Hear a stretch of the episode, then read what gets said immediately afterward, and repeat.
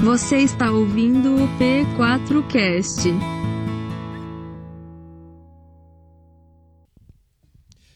Graça e paz de nosso Senhor e Salvador Jesus Cristo. Que Deus esteja abençoando a você, sua casa, sua família. Nós estamos em uma série de sermões e esse é o quinto sermão da série sobre a grande tribulação.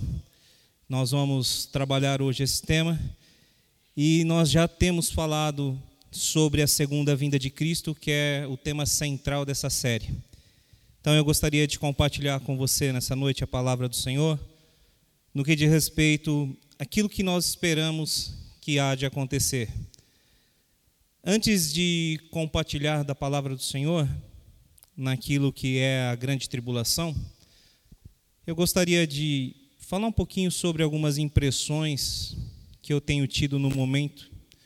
Hoje eu vi um post em uma rede social que dizia que luxo é ter saúde emocional. E é uma grande verdade para esse tempo. Ter saúde emocional é um luxo para esse momento. São muitas as informações com as quais nós temos que lidar. Informações que às vezes também ajudam muito a informar, mas contudo também trazem problemas de ordem emocional. Alguns, ao verem o aumento no número dos mortos e dos casos, ao invés de entenderem como uma necessidade de proteção essa informação, tem despertado dentro das suas emoções o um medo e às vezes desemboca em uma síndrome do pânico. Outros, ao verem as notícias sobre as questões econômicas e o aumento no número do desemprego e da, do fechamento das empresas, começam a desenvolver uma ansiedade muito grande e quando estão vivendo o desemprego ou fechando as suas empresas, acabam desenvolvendo um problema com baixa autoestima, um problema com o sofrimento por antecipação, enfim. Nós temos diante de nós doenças emocionais se multiplicando e, de fato, ter saúde emocional é um momento, neste momento é muito importante. Então eu queria, desde já, falar para você que tem vivido dificuldades na sua emoção, que Paulo nos ensina em Filipenses capítulo 4, a partir do verso 6, que nós não devemos ansiar por coisa alguma, mas em tudo pela oração, súplica e ações de graças apresentar os nossos pedidos a Deus, para que a paz de Deus, que excede todo entendimento, guarde a nossa mente e o nosso coração em Cristo. Então, muita atenção com a sua saúde emocional nesses dias, cuidado com o seu coração, com a sua mente. E uma coisa que tem me preocupado muito e me faz falar a respeito dessa questão emocional, dessa questão das notícias, é a observação com relação a algumas demandas legítimas de cunho social e de cunho, eu diria, muito mais do que social, de cunho humano. Nós temos se multiplicado no mundo as manifestações pedindo o fim do racismo, e são manifestações extremamente legítimas. Aqui no Brasil nós tivemos a morte do menino João Pedro. Essa semana também nós ficamos estarrecidos com a notícia de um menino que, de uma maneira muito trágica, veio a falecer caindo do nono andar de um prédio. E isso aconteceu enquanto sua mãe, uma empregada doméstica, estava passeando com os cachorros da família. E a criança de cinco anos foi deixada andando pelo condomínio sozinha, quando deveria ter sido cuidada pela patroa dessa mulher. Então é muito triste ver essas coisas. As manifestações, como eu disse, são legítimas, também nós temos acompanhado tudo o que tem acontecido nos Estados Unidos, agora também no Canadá, na Inglaterra, na Alemanha, em outros países do mundo. Também nesse mesmo aspecto e sentido relativo ao fim do racismo, em função da morte do George Floyd, um negro norte-americano, assassinado brutalmente por policiais. Então, nós temos acompanhado isso com uma preocupação muito grande. E aqui no nosso país, de maneira muito específica, essas manifestações têm ganho mais força e também têm sido somadas a um grito pela democracia, que também é legítimo. A manutenção do Estado democrático de direito, ela é fundamental para que nós possamos fazer aquilo que nós estamos fazendo nesse exato momento, prestando culto ao Senhor. A Constituição da nossa nação declara que há liberdade de culto nesse país. E se há liberdade de culto, é porque há democracia. Então, sim, as manifestações são legítimas. E o que nos preocupa e nos entristece, às vezes, é que no meio de manifestações legítimas, indivíduos acabam usando causas legítimas para trazer visões políticas destrutivas, como também tem acontecido na manifestação em apoio ao presidente da República, o Jair Bolsonaro.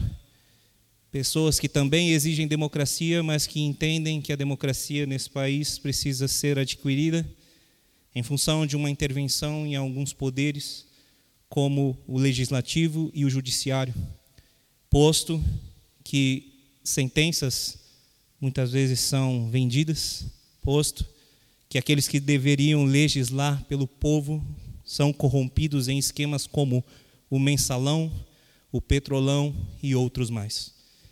Entendo serem legítimas as manifestações e quando o fim é a democracia, isso é válido.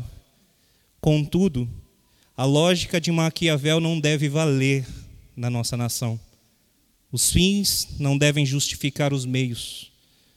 Por mais que a democracia precise ser preservada, ela não deve ser preservada em função de fechar Congresso, de fechar Supremo Tribunal Federal e tampouco de usar violência contra pessoas a fim de garantir direitos que a Constituição já garante.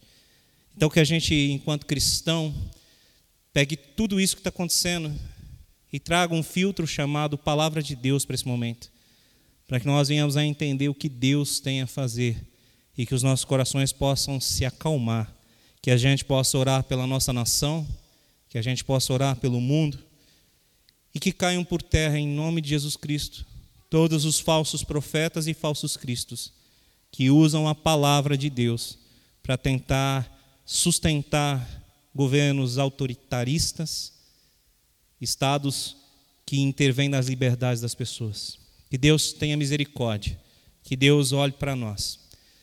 Não faço aqui nenhuma defesa do governo Bolsonaro e nem tampouco das manifestações favoráveis a ele, e também não faço nenhuma defesa de manifestações contrárias ao governo. O que eu faço é uma constatação de que se há gritos por democracia de ambos os lados, essa democracia deve ser vivida dentro daquilo que são as leis de um Estado democrático de direito. Os fins não devem ser justificados pelos meios. Não devemos usar de meios violentos para trazer nenhuma finalidade que seja justificada. Nós vivemos muitos anos nesse país com governos extremamente corruptos, extremamente negativos para a nação. E se nós queremos construir um Brasil novo, nós precisamos, acima de tudo, confiar em Deus e não usar o nome de Deus em vão. É triste que nós temos vivido divisões na nossa sociedade, inclusive dentro do âmbito dos religiosos. Na mesma semana em que nós pudemos observar nas redes sociais alguns pastores orando pelo Congresso Nacional, pelo Supremo Tribunal Federal, pelo presidente da República, nós também vimos outros pastores e líderes evangélicos levantando um manifesto: sou cristão e não apoio Jair Bolsonaro. E por que é triste isso? Porque, pelo menos no nosso meio, nós deveríamos ter uma postura não polarizada, mas uma postura centrada em Cristo e nas Escrituras. Então, de posse de tudo isso, eu peço a Deus que cuide do nosso coração enquanto brasileiros, das nossas emoções enquanto humanos e peço ao Espírito Santo que nos guie a olhar para a palavra.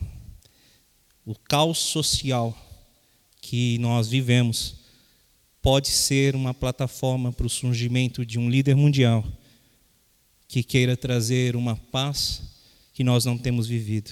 E a Bíblia ela é muito explícita quando ela fala de um governo mundial que surgirá na pessoa de um líder que a Bíblia chama de anticristo. Então, agora chegando ao tema do sermão de hoje, a grande tribulação, eu gostaria de orar para que o Espírito Santo possa guiar os nossos corações.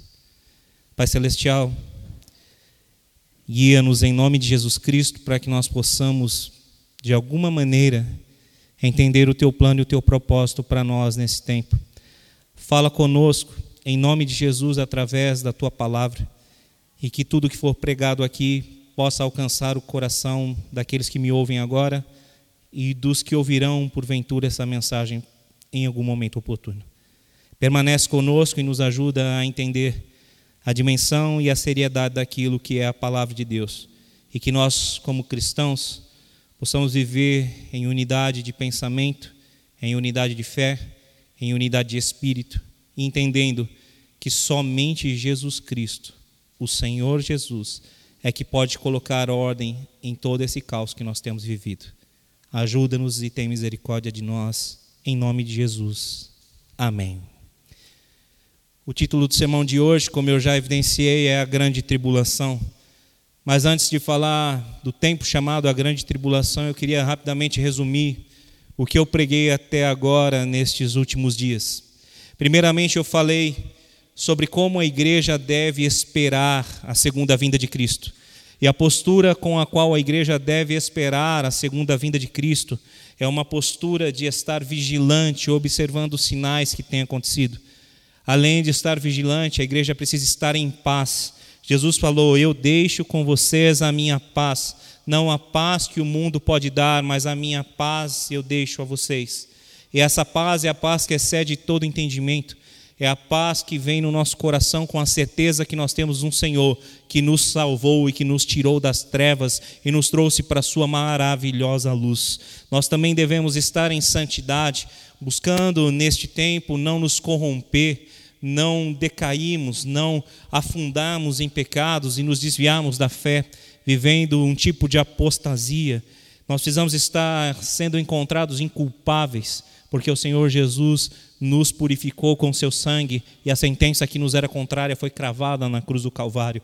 Então nós somos essas pessoas que precisam vigiar, viver em paz, em santidade e inculpáveis para a glória do Senhor enquanto aguardam a sua segunda vinda. O segundo sermão dessa série, nós abordamos a destruição do templo e também da cidade de Jerusalém.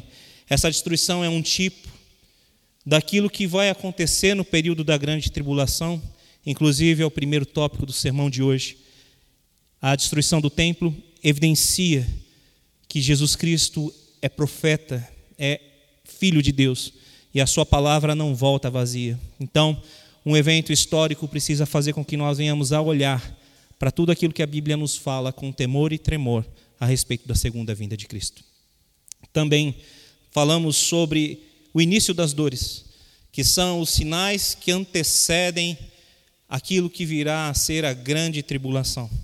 O início das dores é a multiplicação dos sinais na natureza, dos sinais na humanidade, terremotos, guerras, rumores de guerras, pandemias, pestes. Todos esses sinais são chamados na palavra do Senhor o início das dores. E início das dores por quê? Porque é comparado as dores de parto de uma mulher. A mulher, quando está próxima de dar à luz, as suas contrações começam a aumentar de intensidade e dor e diminuir de espaço de tempo até que a criança nasça. Então, o início das dores evidencia o surgimento de um tempo de dores, de uma intensidade maior de dores que nós vamos entender hoje, chamado grande tribulação, até que venha o nascimento da criança que nós entendemos ser a segunda vinda do Cristo. Falamos na semana passada sobre o anticristo. E o anticristo, ele se aproveita bastante do caos político, econômico e do caos das multidões. Apocalipse, capítulo 13, verso 1, vai dizer que é uma besta que sai do mar, que sai do caos das multidões. O mar assim representa multidões em caos, nações em caos. O anticristo, ele é sim, como nós vimos na semana passada, no sermão anterior, uma pessoa de carne e osso que vai surgir em um momento específico da história humana. Mas também ele é tipificado pelos grandes impérios que surgiram no mundo, grandes impérios estes que governaram a terra por milhares de anos. Então, a Bíblia evidencia não apenas um anticristo em carne e osso, mas tipos de anticristo e também evidencia pessoas como pessoas anticristo, que são aquelas que não acreditam que Jesus é o filho de Deus, não acreditam no Deus todo-poderoso. Olha, eu arrisco dizer que nós temos vivido um tempo bastante propício, como eu já disse no início do sermão, ao surgimento desse terrível mal que vai se opor à igreja e a tudo aquilo que vem da parte de Deus. Que Deus tenha misericórdia de todos nós. Esses foram os quatro primeiros sermões dessa série. E hoje, como eu disse, nós vamos falar sobre a grande tribulação. E o texto básico que nós vamos usar está no Evangelho de Marcos, no capítulo 13. Nós vamos ler do verso 14 ao verso de número 25. Evangelho de Marcos, verso 14 ao verso 25. Quando vocês virem o sacrilégio terrível no lugar aonde não deve estar, quem lhe entenda, então os que estiverem na Judéia fujam para os montes. Quem estiver no telhado de sua casa não desça, nem entre em casa para tirar dela coisa alguma.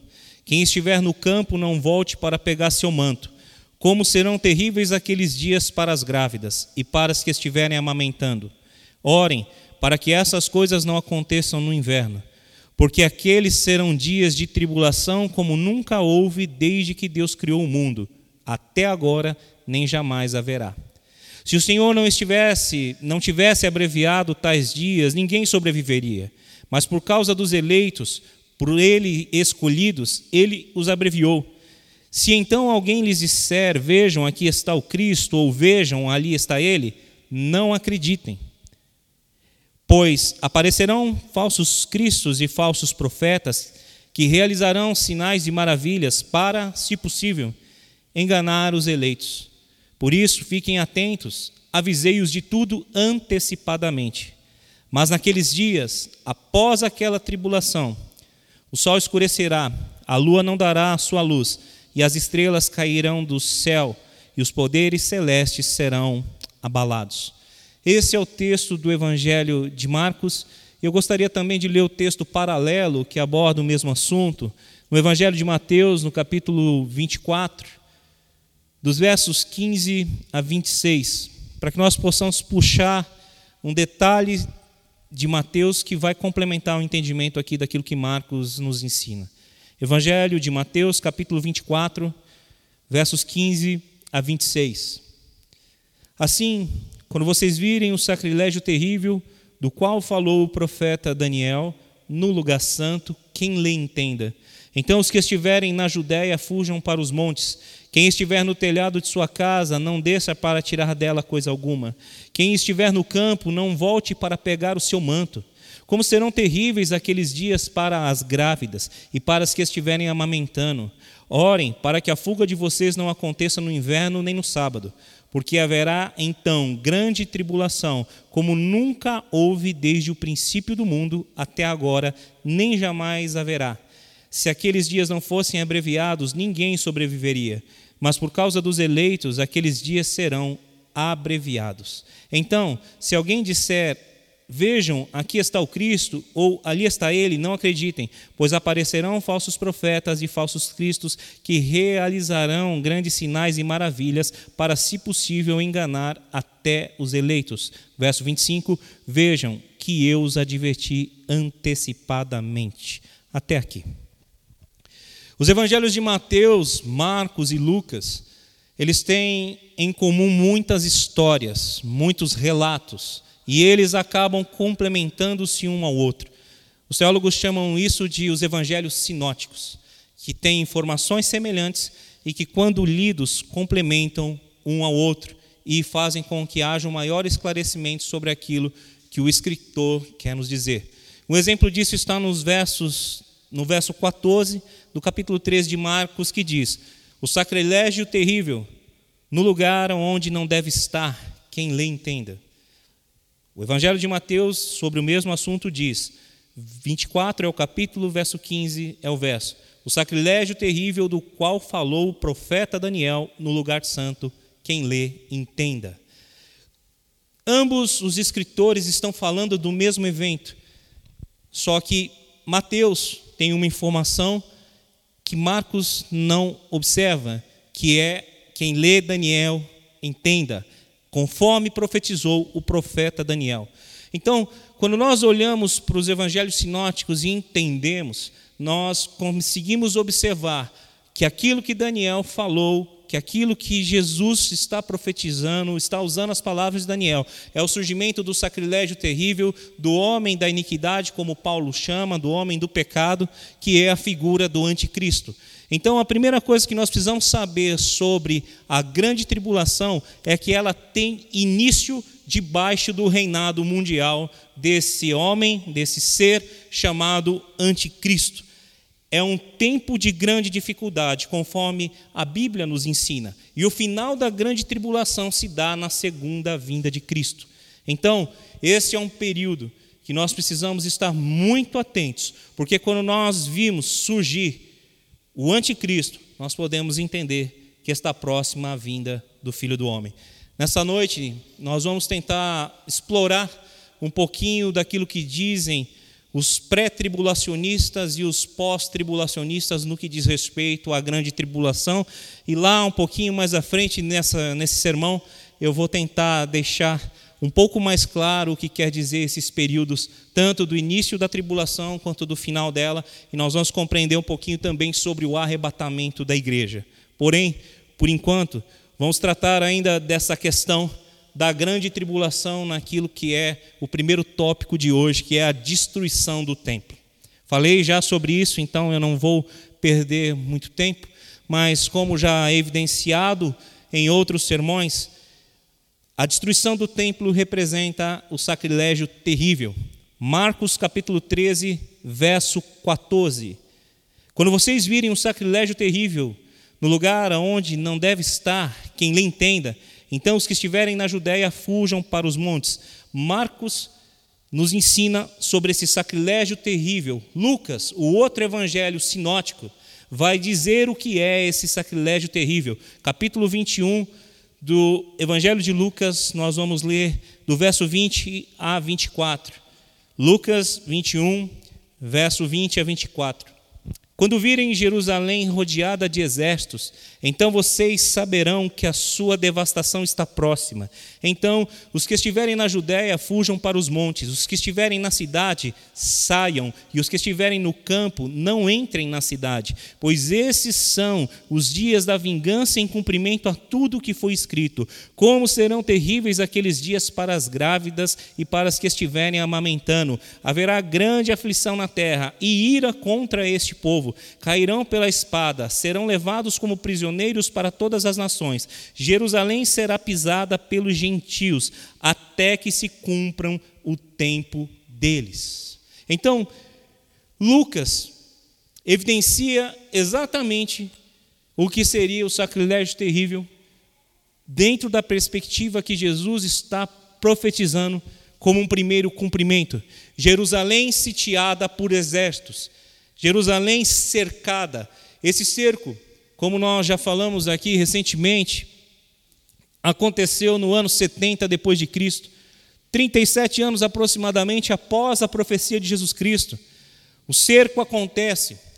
O imperador Vespasiano ordena aos exércitos romanos chefiados pelo general Tito, seu filho, que cerquem a cidade e o cerco da cidade dura três anos, até que a cidade é invadida, ela é queimada, o templo é destruído, e não fica naquele lugar pedra sobre pedra, conforme Jesus havia dito.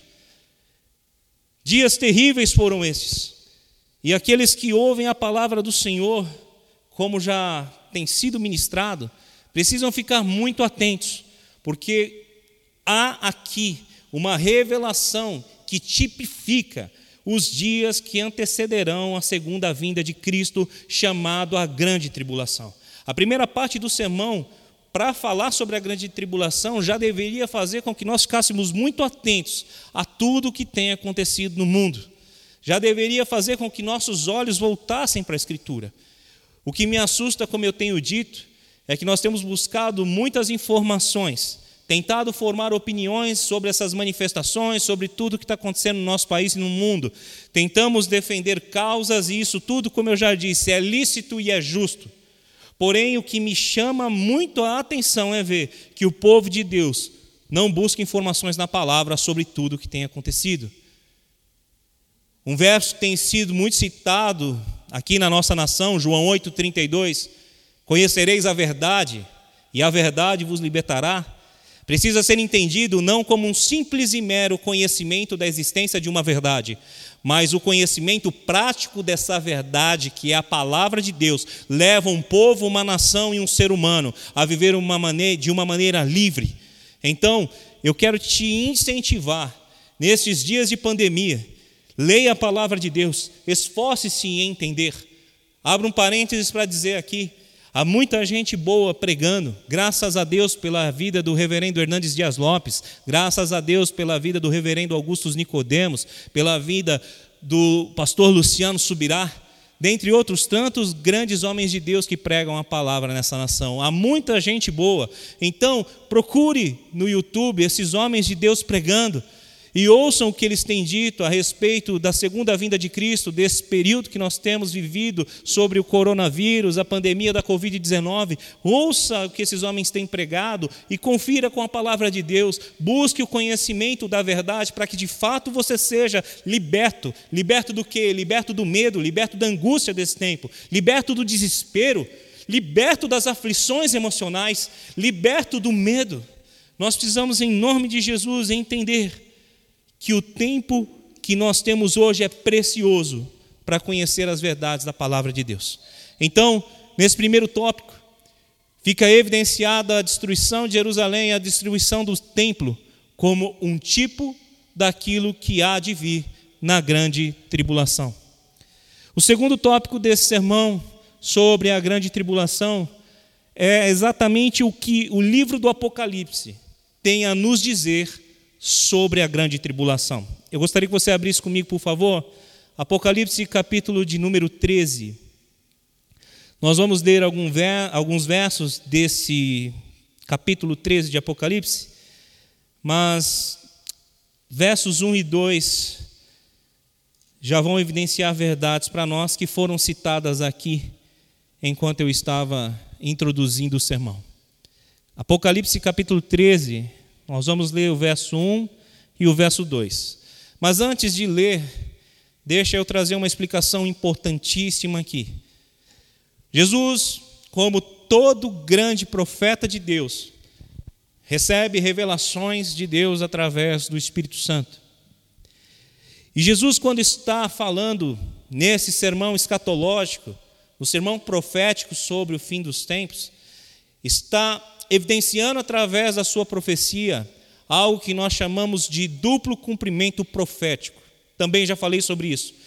Jesus profetiza sobre um tempo que viria terrível sobre as nações, sobre especificamente o povo judeu e especificamente sobre a cidade de Jerusalém, especificamente sobre o templo dos judeus. Jesus profetiza isso e, juntamente com essa profecia, Jesus evidencia sinais e coisas que acontecerão ainda. Então, o que, que acontece dentro desse contexto do duplo cumprimento profético? O templo de Jerusalém destruído e tudo aquilo que o povo viveu naquela época, o cerco romano, é um tipo, uma representação e um símbolo de um cumprimento que ainda virá futuro, de tempos de grande tribulação, de grandes lutas e grande perseguição para aqueles que creem em Deus, que creem em Cristo.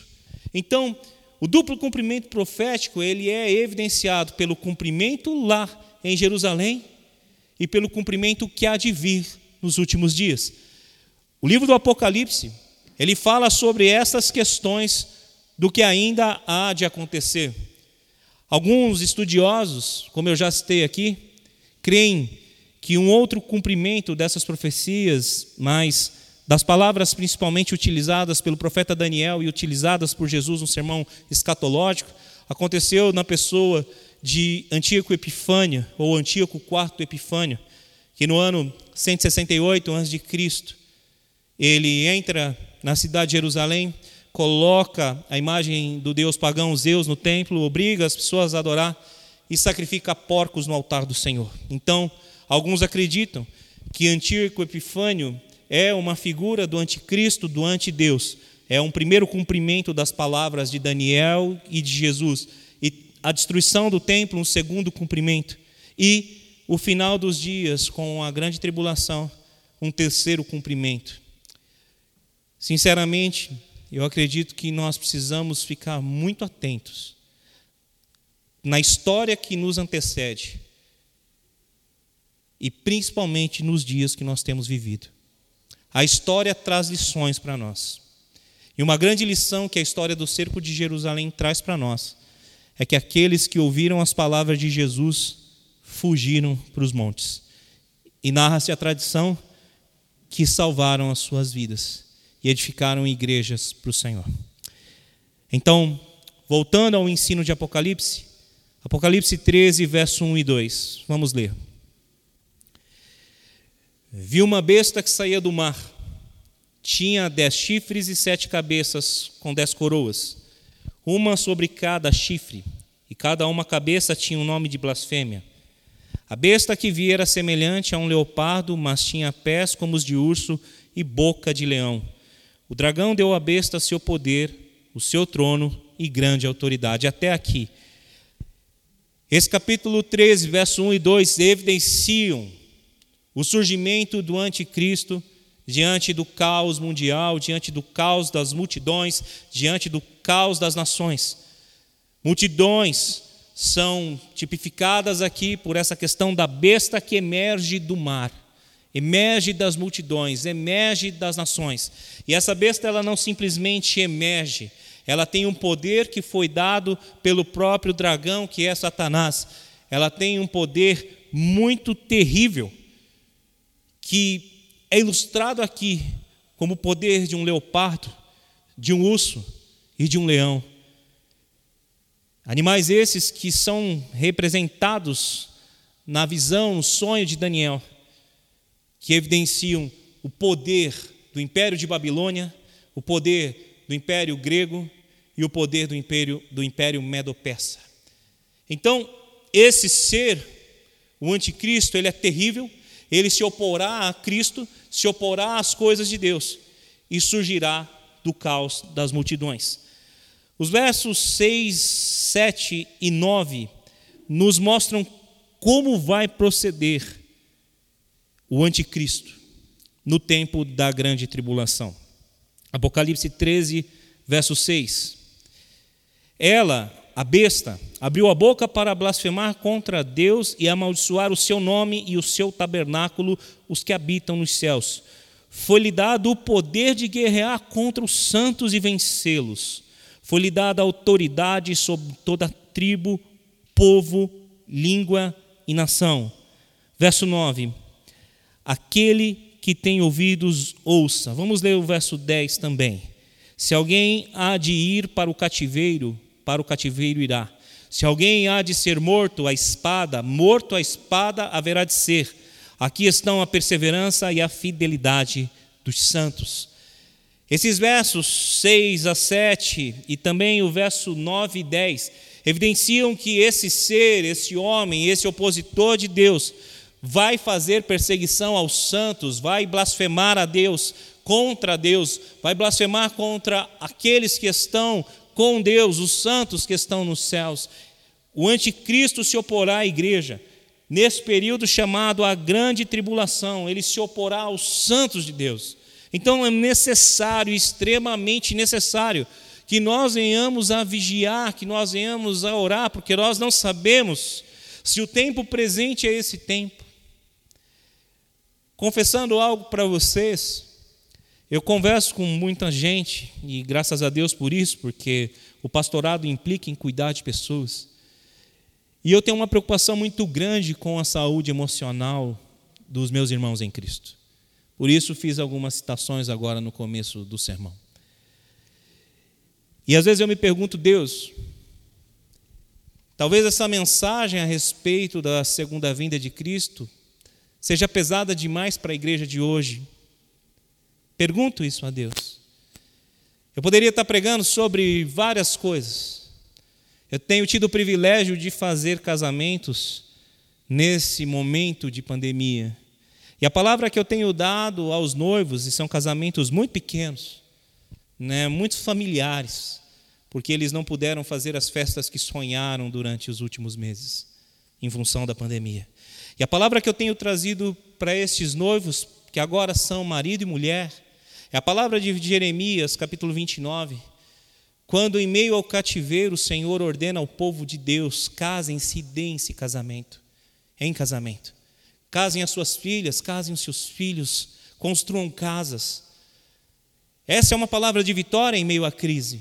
Tenho dito aos noivos, Jeremias 29, 11: Esses, eu é que sei o plano que tenho para vocês, planos de lhes dar esperança, um futuro, planos de fazer vocês prosperar e não lhes fazer mal, não lhes causar dano. Vocês clamarão a mim e eu responderei, diz o Senhor. Eu poderia estar pregando sermões como esse e palavras como essa. E, diga-se de passagem, cairiam muito bem para o momento que a gente tem vivido e um momento de esperança. E graças a Deus por palavras como essa. Mas Deus tem me impelido muito a continuar pregando até terminar. E eu termino na semana que vem, se assim o Senhor conceder graça. Sobre a segunda vinda de Cristo e tudo isso que tem sido ministrado aqui, dentro do contexto dessa segunda vinda. Não é fácil. Há mais uma confissão, é difícil subir no palanque para falar sobre tudo isso com a igreja vazia.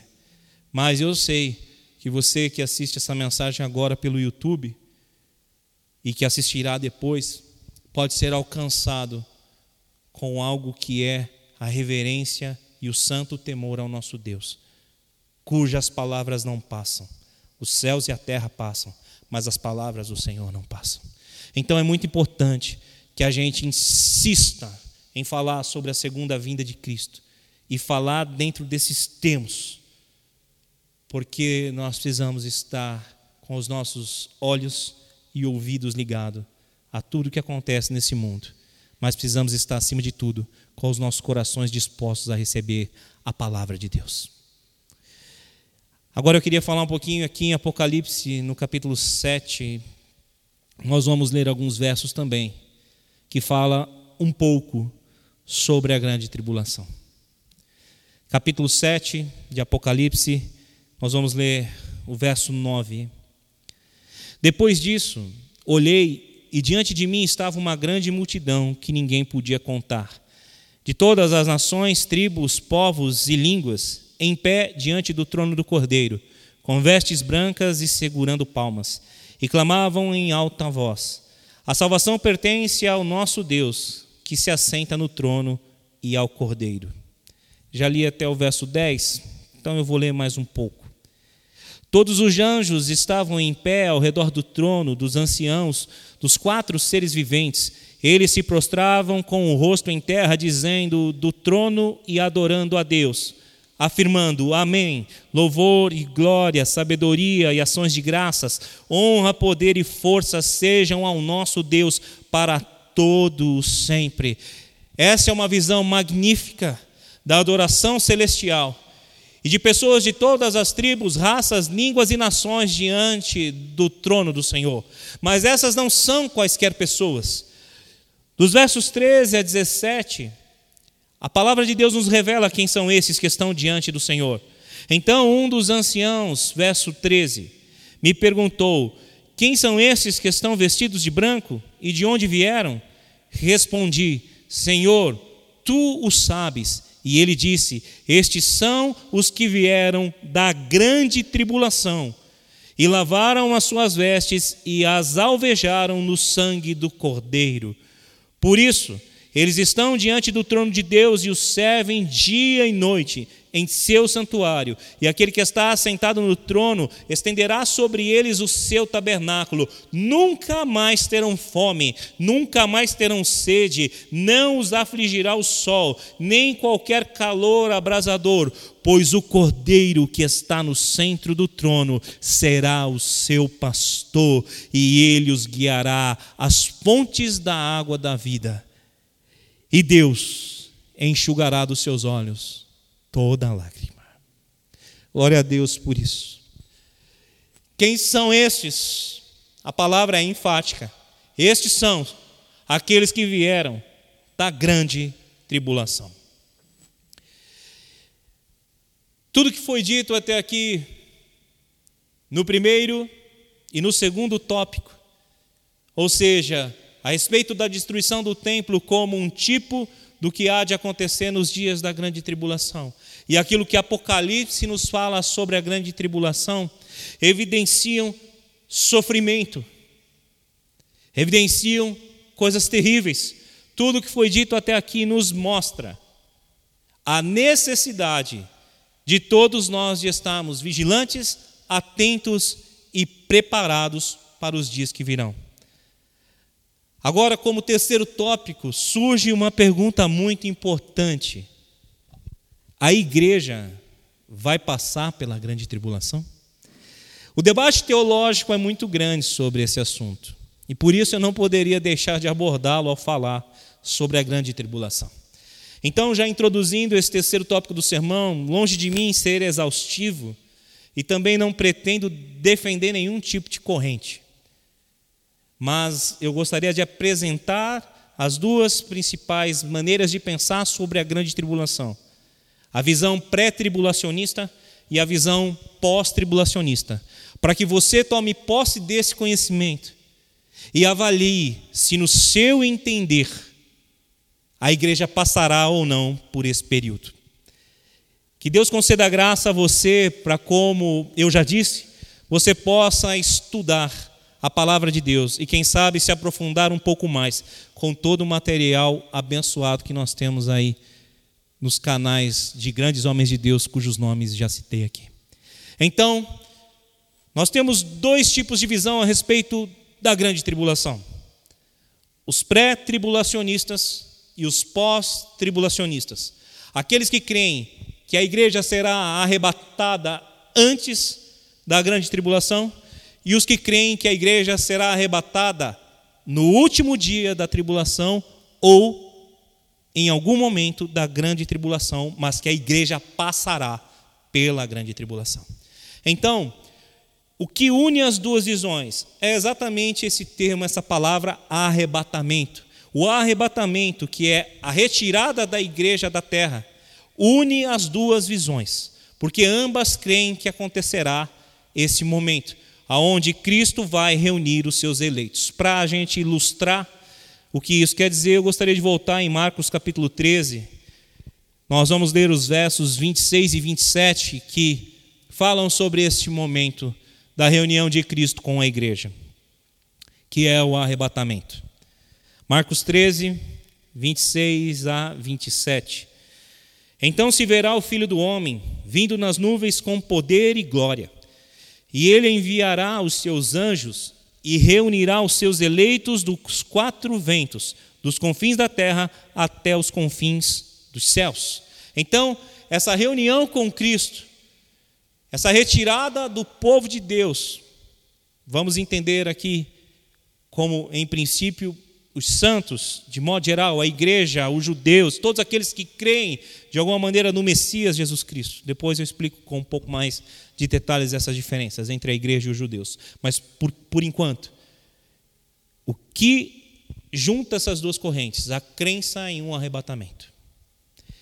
Agora, o que divide essas correntes? Quando vai acontecer o arrebatamento da igreja? Quando a igreja será tirada da terra. Como eu já disse, na visão pré-tribulacionista, existe o entendimento de que a igreja é tirada na terra antes do período da grande tribulação. Ou seja, a igreja não vai passar pela mão do anticristo e pelos dias difíceis que acontecerão neste mundo. Alguns já estão declarando glória a Deus, eu creio nisso. Isso é bom, mas vamos buscar um pouquinho mais de base para crer. Os pós-tribulacionistas também, como eu já disse, eles creem que a igreja será retirada da terra no final ou em algum momento, mas a igreja vai passar pela tribulação. No final da grande tribulação, ou em algum momento durante a grande tribulação, a igreja será retirada. Essa é a visão dos pós-tribulacionistas. Então, repetindo, o que une as duas maneiras de pensar? O arrebatamento da igreja. O que os diferencia em primeiro plano? Quando o arrebatamento da igreja vai acontecer? E mais uma coisa que os diferencia, e esse é o segundo item aqui que eu gostaria de expor das diferenças entre eles. Quem é que passa pela grande tribulação? Se vai haver um arrebatamento na tribulação, no final da tribulação, em algum momento, quem é que passa por ele? Porque ambos sabem que vai haver um momento aonde Jesus estará voltando com poder e grande glória. Para os pré-tribulacionistas, ou seja, aqueles que acreditam que a igreja será arrebatada antes da tribulação, quem vai passar pela grande tribulação são os judeus que não creram em Cristo e também aqueles que negaram a Jesus Cristo como Senhor. Então, tanto os judeus quanto os incrédulos, segundo a visão pré-tribulacionista, ficarão nessa terra para perecer nas mãos do anticristo, do falso profeta e de Satanás, para que quem sabe no meio disso tudo possa haver conversão de alguns. Então, essa visão, ela aponta para os judeus e para os que não creram em Cristo, como aqueles que passarão pela grande tribulação. Logo, se você não é judeu e crê em Cristo, você vai ser tirado daqui antes. Que isso possa, de alguma maneira, trazer para o seu coração um pouco de paz. Agora, se isso te trouxer paz no coração, eu gostaria de te convidar à reflexão sobre o tipo de cristianismo que você tem vivido. Porque o Senhor mesmo foi quem disse: Nem todo aquele que me diz Senhor, Senhor, entrará no reino dos céus. E dirão naquele dia a mim, disse Jesus: Expulsei demônios no teu nome, eu curei no teu nome, eu profetizei no teu nome e eu lhes responderei, disse o Senhor: Apartai-vos de mim, malditos, porque eu não os conheço. Então, ao ouvir sobre essa visão pré-tribulacionista, se você se considera um cristão legítimo e você acredita que você vai ser arrebatado antes da grande tribulação, eu te convido a fazer uma autoanálise da fé que você tem professado. Falando sobre a visão pós-tribulacionista, quem passará pela grande tribulação? Todos os que estiverem vivos durante o período da grande tribulação, inclusive a igreja, inclusive os cristãos fiéis ao Senhor. Todos passarão. Não irá ter um escape antes da tribulação. É muito importante que, se você crê que a igreja vai passar pela grande tribulação, que você também faça a mesma análise sobre o tipo de cristianismo que você profere viver. Ambas as correntes, independente de qual delas estiver certa, evidencia que aqueles que serão fiéis ao Senhor até o fim, esses receberão a coroa da vida. São esses que herdarão o reino de Deus, são esses que reinarão com Cristo. Então, independente do que você pensa, eu te convido a refletir sobre o tipo de cristianismo que você profere. E eu também reflito sobre o cristianismo que eu profiro. Li uma frase do grande escritor C.S. Lewis essa semana, em um livro chamado Deus no Banco dos Réus, que afirma: se você procura uma religião que lhe traga conforto, eu não recomendo o cristianismo. Palavras de C.S. Lewis. E de fato, o cristianismo nos traz conforto para a eternidade, sabendo que lá, como já foi lido, Deus enxugará dos nossos olhos toda lágrima. Nessa terra, o cristianismo nos ensina que nós teremos aflições, que a vida precisa ser vivida tomando a cruz todo dia. E ele é extremamente paradoxal quando nos afirma que aquele que quiser ganhar a vida perderá a sua vida. Ele é extremamente paradoxal quando nos diz que aquele que quiser ser o maior deve servir os outros, deve ser servo dos outros. Então o cristianismo nos traz o conforto de saber que nós teremos a vida eterna, como Deus nos ensina na Sua palavra em João 3,16. De um Deus que tanto amou o mundo para que todo aquele que nele crê não pereça, mas tenha a vida eterna. Mas, acima de tudo, o cristianismo nos traz o confronto de olharmos para a nossa vida e nos assemelharmos a Jesus Cristo, o Filho de Deus. Conforme a Bíblia nos ensina, em Romanos 8, no capítulo, no capítulo de números 8, nos versos 26 até o verso de 20, número 29, o Espírito nos ajuda na nossa fraqueza e Ele intercede por nós com gemidos inexprimíveis. A palavra nos ensina que todas essas coisas, todas as coisas cooperam para os que amam a Deus, para o bem dos que amam a Deus, dos que foram chamados segundo a sua presciência, eleitos para serem conforme a imagem do seu filho. O cristianismo nos convida a ser como Jesus. E Jesus, independente das circunstâncias, era fiel a Deus em tudo o que fazia. Então eu não sei se você se identifica como um pré-tribulacionista, ou seja, aquele que acredita que a igreja será arrebatada antes, ou como um pós-tribulacionista que acredita que a igreja passará pela grande tribulação. Eu não sei como você pensa, mas eu preciso enfatizar essa verdade. Avalie o seu cristianismo e veja se você vive semelhantemente a Jesus na forma como ele viveu para agradar a Deus. O quarto tópico, ainda falamos sobre as duas correntes, fala sobre os argumentos defendidos por cada um deles. Nesse ponto, eu só quero dar uma base bíblica para trazer conforto para aqueles que creem nos pré-tribulacionistas a respeito da igreja ser arrebatada antes da grande tribulação. E também quero trazer um pouco de conforto aqueles que creem que a igreja passará pela, pela grande tribulação. Portanto, eu não pretendo defender nenhum ponto nem outro nesse momento, apenas passar alguns argumentos de ambos. Por favor, me acompanhe em 1 Coríntios capítulo 15, versos de número 51 a 52.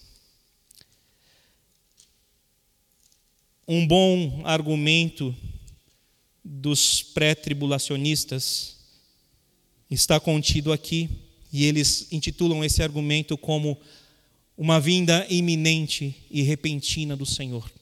1 de Coríntios capítulo 15, versos 51 e 52. Eis que lhes digo um mistério: nem todos dormiremos, mas todos seremos transformados no momento, num abrir e fechar de olhos ao som da última trombeta, pois a trombeta soará, os mortos ressuscitarão incorruptíveis e nós seremos transformados. Quanto dura um abrir e fechar de olhos? Em torno de um décimo de segundo, uma piscada. Ou seja, no momento em que você piscar os olhos, Jesus já voltou, já arrebatou a igreja, os mortos já ressuscitaram.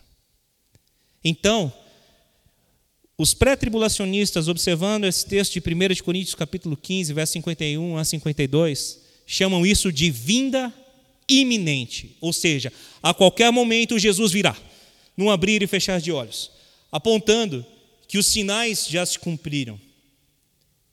Eles creem sim na grande tribulação, mas creem, como eu já enfatizei, que os sinais que se cumprirão na grande tribulação dizem respeito aos incrédulos e dizem respeito aos judeus, mas creem no arrebatamento antes disso, em função de todos os sinais já terem se cumprido, inclusive dentro deste contexto da tipificação da destruição do templo, como um sinal da grande tribulação que veio.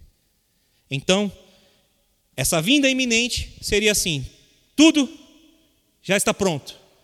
Jesus volta, tira a igreja e começa o governo do anticristo e a grande tribulação sobre os judeus e sobre os incrédulos. Então essa, esse arrebatamento, este momento de um abrir e fechar de olhos, os pré-tribulacionistas chamam de primeira fase da segunda vinda de Cristo.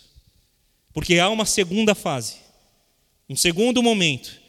E eles apoiam isso em Apocalipse capítulo 1, verso 7, que fala sobre uma vinda visível do Senhor. Chamada pelos pré-tribulacionistas de segunda vinda de Cristo, dentro do aspecto de uma segunda fase. Apocalipse, capítulo 1, verso de número 7. Se você puder, me acompanhe lá. Apocalipse 1, 7. Eis que ele vem com as nuvens, e todo olho o verá, até mesmo aqueles que o transpassaram e todos os povos da terra se lamentarão por causa dele. Assim será. Amém. Então, para os pré-tribulacionistas, essa é uma segunda fase da segunda vinda de Cristo. Na primeira, na vinda iminente, num abrir e fechar de olhos, em um décimo de segundo, a igreja foi arrebatada, os mortos ressuscitaram, o mundo vai entrar num caos, o anticristo começa o seu governo e no final da grande tribulação, pela qual os judeus passarão e pela qual passarão os incrédulos, todo olho verá Jesus vindo sobre as nuvens com a sua igreja, para estabelecer o juízo sobre todos os povos, raças, línguas e nações, e prender o diabo e inaugurar o reino de Deus, chamado milênio. Me perdoem, mas eu não tenho a menor condição de entrar dentro do contexto do milênio nesse momento, porque o objetivo é falar sobre a grande tribulação, e para falar sobre a grande tribulação eu preciso ir falar sobre o arrebatamento. Então, se você é um pré-tribulacionista e acredita que o Senhor arrebatará a igreja antes da grande tribulação, por conseguinte, você precisa crer que o Senhor virá em duas fases. Uma primeira invisível, na qual ele retira a igreja, ressuscita os mortos e o caos vem sobre o mundo. E numa segunda fase, com, quando ele vem com a igreja, para estabelecer o juízo, governar a terra no seu reino milenar. E essa segunda fase é uma segunda fase onde todo olho o verá. Eu imagino que cena gloriosa deve ser essa. Agora, vamos falar um pouco sobre a visão pós-tribulacionista, que diz que a vinda do Senhor não é iminente, ou seja, ela não vai acontecer a qualquer momento, porque para que a segunda vinda de Cristo aconteça é necessário que se cumpram alguns sinais, que o mesmo apóstolo que escreveu 1 Coríntios capítulo 15, 51 a 52, escreveu, o apóstolo Paulo, só que agora em 2 Tessalonicenses, capítulo 2, versos 1 e 2. Nós vamos ler. Segunda carta de Paulo aos Tessalonicenses, capítulo 2, nós vamos ler dos versos 1. Vamos ler até o verso 4. Melhor, vamos até o verso 2 para ficar só no assunto do arrebatamento. Irmãos, quanto à vinda de nosso Senhor Jesus Cristo e a nossa reunião com Ele, preste atenção, reunião com ele, rogamos a vocês que não se deixem abalar nem alarmar tão facilmente, quer por profecia, quer por palavra, quer por carta supostamente vinda de nós, como se o dia do Senhor já tivesse chegado. Então, dos versos 1 ao verso 2, o que nós vemos Paulo falando para os Tessalonicenses? Prestem atenção, não fiquem alarmados com quanto à segunda vinda do nosso Senhor. Não se alarmem, quer por carta, quer por palavra, prestem bastante atenção, não deixem com que ninguém engane vocês. Fiquem atentos quanto à segunda vinda de Cristo. E aí, nos versos de número 3 ao verso de número 4, Paulo vai falar sobre algumas coisas que acontecerão. Não deixem que ninguém os engane, de modo algum. Antes daquele dia, ou seja, da segunda vinda de Cristo e da reunião da igreja com Ele, virá a apostasia.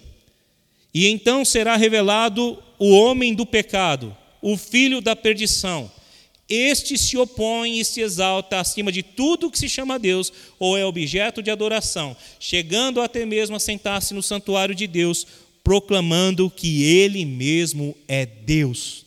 Segundo a visão pós-tribulacionista, para que o Senhor Jesus volte e arrebate a igreja, é necessário que haja apostasia, que, como já foi ministrado, é uma descrença, uma deserção às coisas de Deus, uma descrença ao próprio Deus, uma deserção às coisas do próprio Deus como a igreja. É necessário que haja essa apostasia, é necessário que surja o um anticristo. E como já foi mostrado aqui, e ambas as visões creem nisso, o anticristo surge durante o período da grande tribulação, o anticristo encarnado. A terceira coisa é que esse anticristo vai fazer oposição contra tudo que é Deus ou é objeto de adoração que representa a Deus, ou seja, ele vai perseguir todos aqueles que cultuam a Deus, porque ele deseja ser Deus, ele deseja adoração para si.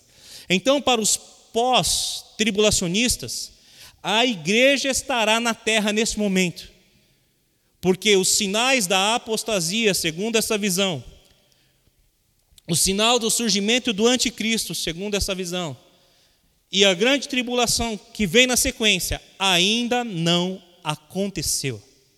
Então, se ainda não aconteceram esses sinais, mas sim os tipos desses sinais, logo a igreja está no meio de tudo isso. Não são os judeus apenas, não são os descrentes apenas, mas todos os que estiverem vivos no período chamado a grande tribulação, sofrerão nas mãos do anticristo e passarão por esse período na terra até que o Senhor venha. Um argumento forte dos pós-tribulacionistas está em Mateus capítulo 24, versos de número 22 a 27, nós vamos ler e daqui a pouco eu estou caminhando para as conclusões de tudo que nós falamos. Mateus 24, verso 27, 22 a 27. Palavras do próprio Senhor Jesus Cristo. Evangelho de Mateus, capítulo 24, versos 22 a 27. Se aqueles dias não fossem abreviados, ninguém sobreviveria, mas por causa dos eleitos, aqueles dias serão abreviados. Se então alguém lhes disser, vejam, aqui está o Cristo, ou ali ele está, não acreditem, pois aparecerão falsos profetas e falsos cristos que realizarão grandes sinais e maravilhas para, se possível, enganar até os escolhidos. Vamos ao verso 25. Vejam que eu os avisei antecipadamente. Verso 26: Assim, se alguém lhes disser, ele está lá no deserto, não saiam, ou ali está ele, dentro de casa, não acreditem, porque assim como um relâmpago sai do Oriente e se mostra no Ocidente, assim será a vinda do Filho do Homem. Onde houver um cadáver, ali se ajuntarão os abutres. Vamos em frente no verso 29 agora. Imediatamente, após a tribulação daqueles dias, o sol escurecerá e a lua não dará sua luz, e as estrelas do céu serão abaladas, e os poderes celestes serão abalados. Então aparecerá no céu o sinal do Filho do Homem, e todas as nações da terra se lamentarão e verão o Filho do Homem vindo nas nuvens do céu com poder e grande glória. Então, verso de número 29, imediatamente após a tribulação daqueles dias, se verá o Filho do Homem. Então, esse argumento evidencia que após o período da tribulação, Jesus virá. E o verso de número 31 fala sobre o arrebatamento. E ele enviará os seus anjos com grande som de trombeta, e estes reunirão seus eleitos dos quatro ventos de uma outra extremidade dos céus. Amém. Apresentadas essas visões, mais uma vez eu enfatizo a você. Se você é pré-tribulacionista, que o Senhor lhe conceda a graça para viver em santificação e temor a Deus, para que no dia do arrebatamento você suba com o Senhor nos ares e com aqueles que morreram antes da grande tribulação. Se você é pós-tribulacionista, que Deus te conceda a mesma santificação para viver vigilante e ter força para viver os tempos difíceis. Algumas coisas dentro dessa conclusão. Eu tenho a minha posição e eu creio que a igreja passará pela grande tribulação. Mas não quero, de forma alguma, fazer nenhuma defesa da minha posição e criticar textos bíblicos. Na minha opinião, como eu disse, a igreja passa. Então eu sugiro para você que você aproveite para conhecer o assunto sobre a grande tribulação e o arrebatamento, para estar preparado. E, se porventura nós não passarmos por isso, e a igreja for arrebatada antes, você não perdeu nada em se preparar. Logo, meu conselho é esteja preparado para enfrentar os dias da tribulação, para que você não seja pego de surpresa, para que quando esses dias vierem, se eles vierem e nós estivermos vivos, nós não venhamos a apostatar da fé. Que Deus possa sim, se essa for sua vontade, arrebatar a igreja antes da grande tribulação. Mas, se isso não acontecer, não deixe de forma alguma de acreditar que Deus te dará condições de passar pela grande tribulação. A grande tribulação é um período de grande sofrimento para a igreja. O medo de morrer vai tomar conta de muitos corações mas o Espírito Santo, que nos ajuda nas nossas fraquezas, vai nos tomar pela mão e nos fortalecer, para que nós possamos enfrentar a morte, se preciso for, a prisão, se preciso for, para não negarmos a fé em Cristo. Então, se esse período chegar, que os nossos corações estejam preparados para viver tudo aquilo que Deus tem para nós. Finalizo citando o grande pregador metodista John Wesley, que ao ser perguntado sobre o que gostaria de estar fazendo no dia da segunda vinda de Cristo, respondeu o seguinte: Gostaria de estar fazendo o que faço todos os dias, pois todos os dias aguardo ansiosamente a vinda do meu Senhor.